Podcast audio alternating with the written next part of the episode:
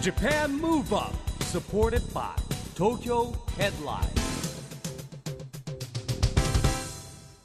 こんばんは。東京ムーブアッププロジェクト代表の市木浩司です。アシスタントの石田美里です。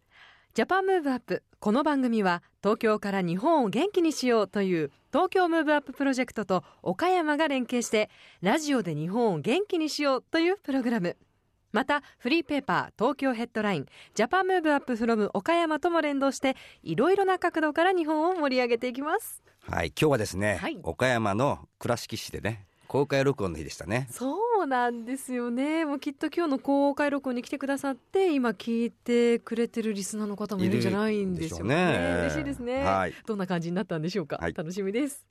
さあ番組では毎回ゲストをお招きして日本を元気にするヒントを探っていきますが今夜はそんな岡山県出身のお客様ミュージシャンの中西圭三さんです。中西圭三さんといえば90年代をね代表するシンガーソングライターそうでですよ。例のですね Choo Choo Train を作った方ですね。わあすごい。その他にもですね、えーブラックビスケッツが書いたタイミングとかですタイねミングそだう知ってますか？知ってますよ。まあ、あとね郷ひろみさんとかね、ゴスペラーズさんとかねそれからあのなんとお母さんと一緒に子供向けの曲も作ってるんですよ。そうか。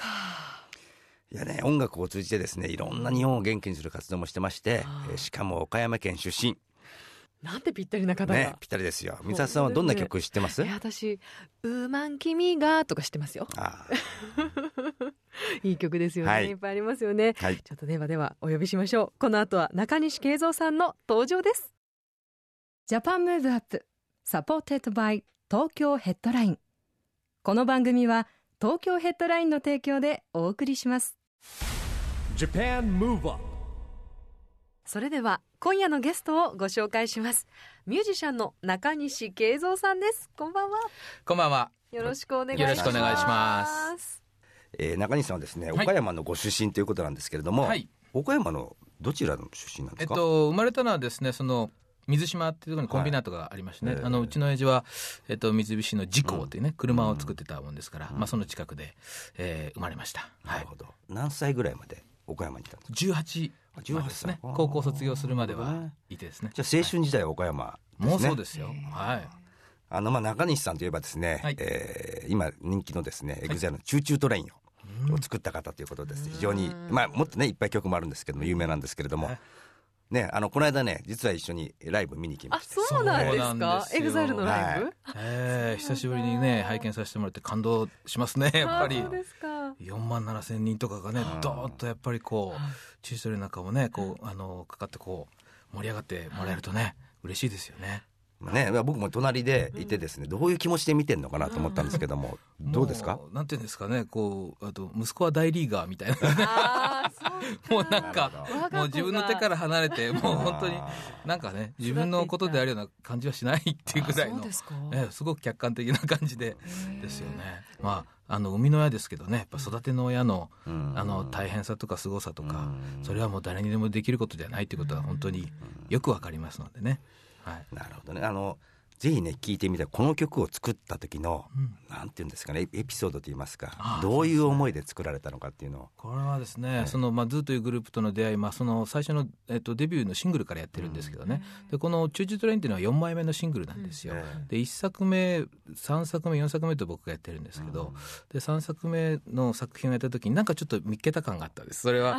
でその、まあ、当時ね90年代ってすごいあのダンスムーブメントが、うん。ボビー・ブラウンとか、うん。あのそういうの登場してきて、うん黒人の音楽とダンスとか一緒になるっていうのはすごいあのフィラデルフィアっていう時代以来もうな、うん。10 10何20年ぐらいなかったことで、これ本当に素晴らしいタイミングだとこれどうしてもやりたいっつって、まあ、やり始めていたんですけれどもその、えー JR の方がですね、あのたまたまその,、えーっとその前のさっき言った何か見っけた感があった3作目のシングルっていうのを聞いてくれていて、で ZOO たちを使って、その今度、えーやるそのコマーシャルに登場させたいというようなことがあったんですよ。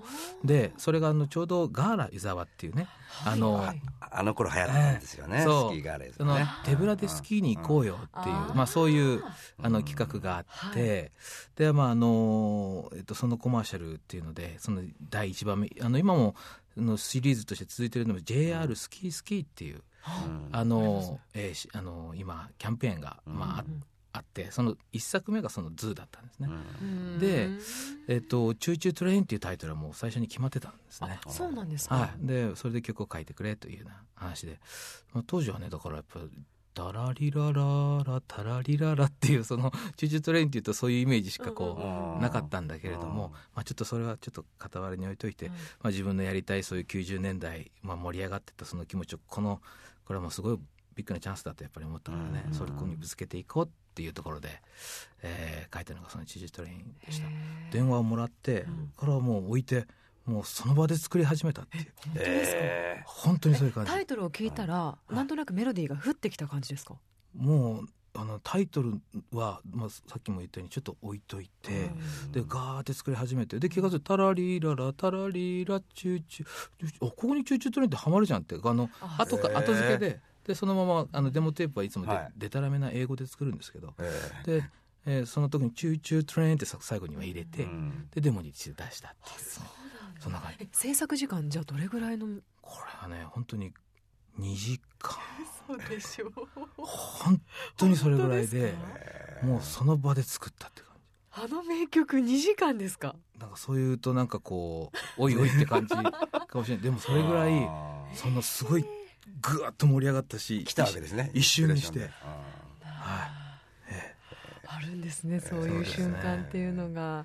あのこの「ジャパンムーブアップというラジオ番組はですね、えー日本を元気にしようということをテーマにやってるんですけども、はい。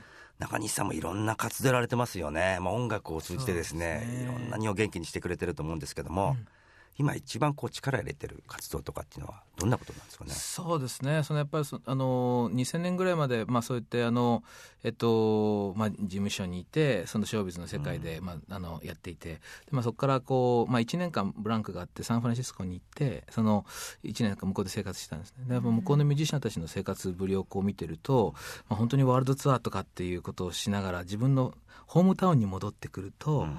あのそこでの、まあ、自分が音楽で育ったっていうことをこうあのうまく返していってるっていう感じに見えたんですよ、その貢献活動とか、まあ、あの教会っていうところもありますので、そういうところでプレーしたりとか友人たちとライブやったりとかそういうスタンスってすごいなと思って、でまあ、だからビジネスっていうことと、まあ、ワークっていう、まああの両方の柱っていうか、二つなんかこうちゃんと持ってるんだなって感じがしたんです。ね。だから僕もそういう生き方戻ったらしたいなっていうふうにこう思ってでその岡山のことと、まあ、子供たちのことを、まあ、自分はあのそのできる貢献のテーマにしていきたいなっていうので、まあ、その仕事もやっぱりもちろん生きていくためにはしなきゃいけないんだけど、でもやっぱりじゃあそういう、まあ、貢献できることっていうのはあのやっていこうって、まあ、だから岡山のことはねそのオレンジリボンですとか、あの小中学校幼稚園とかねそういうところでライブやらさせてもらったりとかっていうようなこともね、あのやらさせてもらってますけど。あの中西さんそのうん。被災地に向けて、はい。い、ろんなこう活動をされて復興支援の活動ってずっとはい。されてると思うんですけど、えっと震災が起こった月にうん。20周年、デビューが20そうですね。周年だったってことを伺って、はい。でそのタイミングではライブができなかったじゃないですか。そうですね。でそういった時って、はい。こう音楽に対しての無力感だったりとか、うん。こうまあ、今じゃないっていう気持ちがあったうんかもしれないんですけど、うん。今となっては音楽の力を感じるっていうところもあって、はい。あの当時、うん。あの瞬間はどう思われてたんですかね？もう本当にねだから、まあ、3月11日のことでしょ。それで3月25日がまあちょうど20周年っていうその、えータイミングだったんですね。でまあ本当にライブも予定されていたんだけれどもやっぱそこからこれはね一月以上やっぱりこうなかなか、あのー計画されていたことはこう全く進まない状況だったです。はい、でもやっぱりそのそれはもう具体的な日にちでそうであってそのパフォーマンスのね。もうそその後やっぱりこういろんな、えーまあ、準備しなきゃいけないことも含めてずっとなかなか音楽っていうものがあの手からこぼれるようにこうできない時間っていうのはすごく続いていたから、まあ、それはもう本当に無力感というかね、あああの音楽ってやっぱりこう幸せな状況の中で、あのまあ、当たり前のように思ってたけど、まあ、こういうことが起こるとあのあの全然力って発揮できなくなってしまうものなのかなと、まあ、これは熟知たる思いでありました、でもどっかいつか出番が来るぞっていうようなね、思いであのよしちょっとあの待とうという気持ちもあったしでも20周年っていうそのあの自分にとってのまあ記念すべきタイミングに何もできないんじゃこれしょうがないだろうと。だからあのここでまあ宣言しようと。で宣言してっていうのがまあボヨヨン共和国プロジェクトを立ち上げますと。であのソーシャルの中でだったんだけれどもその声をかけてくれたところにはどこでも行くからで歌うからでもその代わり来てくれたらあの寄付してくれと。あのあの寄付を募ってあのまあ赤十字っていうところを窓口にしてそれは全部あの寄付してっていうことでね、ええ。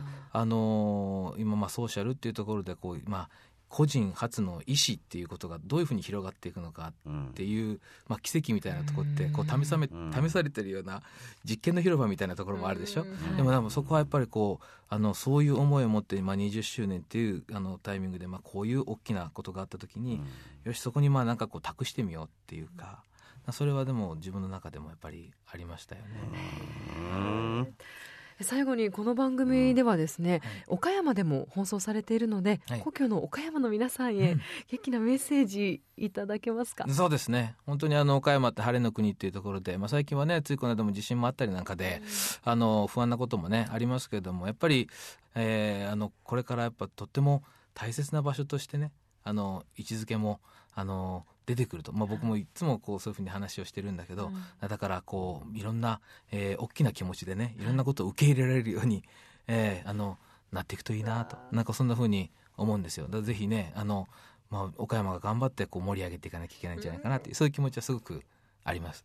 はい、頑張りましょうと。いやね本当にこの番組がね「日本を元気に」っていうテーマとですねあとは岡山、はい。まずえ岡山っていうエリアを拠点にもこれ盛り上げていこうっていうですね、趣旨でやってますんで。素晴らしい。もうねこれからねまああの今日きっかけに中西さんともいろいろね、えーぜひやっていきたいなと思いますんで、距離がぐっと近くなりましたね、はい。ありがとうございましたこちらこそ。ありありがとうございました。今夜のゲストはミュージシャンの中西慶三さんでした。ありがとうございました。がとうございます。ありがとうございます。Japan Move Up, 今日はミュージシャンの中西慶三さんにゲストに来てもらいました話を聞いてですねどんな感じでした？中西さんすごく柔らかい雰囲気持ってらっしゃる方で、あんなにヒット曲をバンバン作ってらっしゃるのに、とても謙虚な方っていうイメージがすごくあそっかこういった気持ちを大切にしているとまた新しい何かを作ることができるのかななんて思いました。なんかでも曲作りの話が聞いてるとね、ええなんかこう盛り上がってらっしゃいましたよね。うんうんうん僕もね本当にまあさっきも話しましたけど、はい。日本を元気にテーマとですね、うん。えそれから岡山も盛り上げていこうということではですね、ぴったしのゲストの方なんでですね。すよね。まあ、これからもねぜひあのこれを縁にしまして、えー岡山での活動もね一緒にやっていきたいなと思いました。なんかさらに中西さんと一緒だったらできるプロジェクトっていうのが増えそうですね。そうですね。あのーまあたまたまなんですけど年も一緒なんですあよ、そうなんですか。あ、もうそりゃもう飲み仲間になっちゃうじゃないですか。ですね。ところがねお酒あんまり飲まないんです。残念ながら。そうなんだ、はいちょっと意外ですね。はい。ジャパンムーブアップ、そろそろお別れの時間です。次回はえ今日5月25日岡山県倉敷市で行われた公開録音の模様をお送りします。どんなオンエアになるんでしょうかね。いやー楽しみですね。ね。初の公開録音でしたからね。ね。はいジャパンムーブアップお相手は市木浩二と。石田美里でした。それではまた来週。 Japan Move Up supported by 東京ヘッドライン。この番組は東京ヘッドラインの提供でお送りしました。